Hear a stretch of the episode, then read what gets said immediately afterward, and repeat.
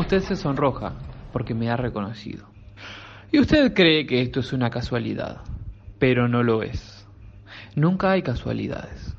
He pensado en usted varios meses. Hoy la encontré por la calle y la seguí.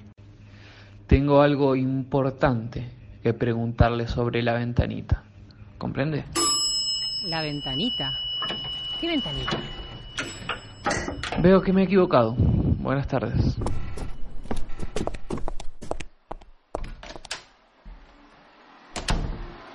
Señor, señor. Señor, señor. Señor, señor. No advertí que usted preguntaba por la escena del cuadro. ¿La recuerda? La recuerdo constantemente.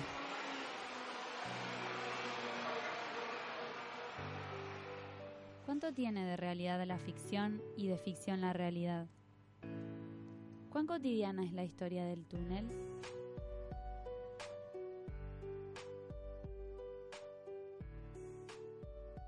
Mi amiga es Florencia, actualmente tiene 24 años. Eh, cuando éramos muy chicas, teníamos alrededor de 13, 14 años, ella nos contó que, que había sufrido un, abuso.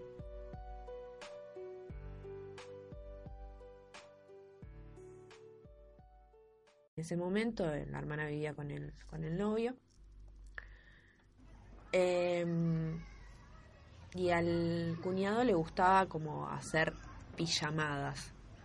Entonces tenía hermanas chicas y las invitaban a dormir a, ese, a esa casa y pasaban la noche mirando películas, qué sé yo.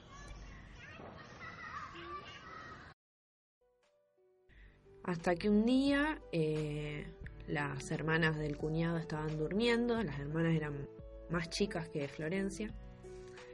Eh, y bueno, y ella estaba despierta todavía y escucha que se abre la puerta.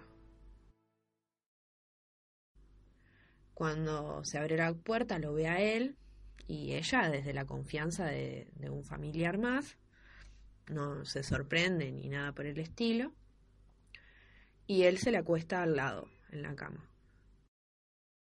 Ella estaba con el pijama puesto y, y bueno, y en ese momento él la empieza a acariciar y bueno, y la acariciaba y la acariciaba y la acariciaba hasta que en un momento eh, la empieza a tocar la vagina. Y ella desde su inocencia de una chica adolescente, digamos, como que le molesta, pero no hace nada. Hasta que él mete sus manos adentro de, de su bombacha. Y ahí ella se da vuelta y él como que sigue intent intentando tocarla y ella como que inmediatamente se pone en posición fetal, como en su, fue su método de defensa.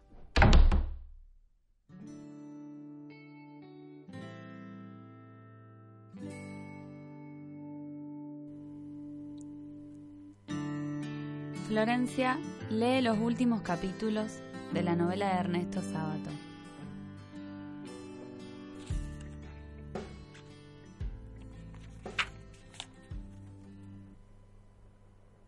Entré a la galería interior y busqué su dormitorio. La línea de luz debajo de su puerta me la señaló inequívocamente. Temblando empuñé el cuchillo y abrí la puerta. Y cuando ella me miró con ojos alucinados, yo estaba de pie en el vano de la puerta.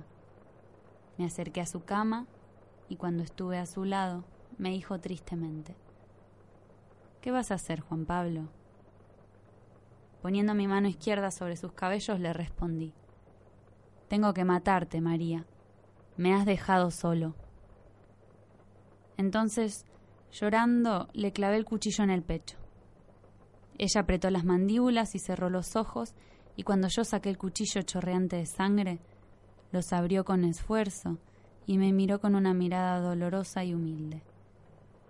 Un súbito furor fortaleció mi alma y clavé muchas veces el cuchillo en su pecho y en su vientre.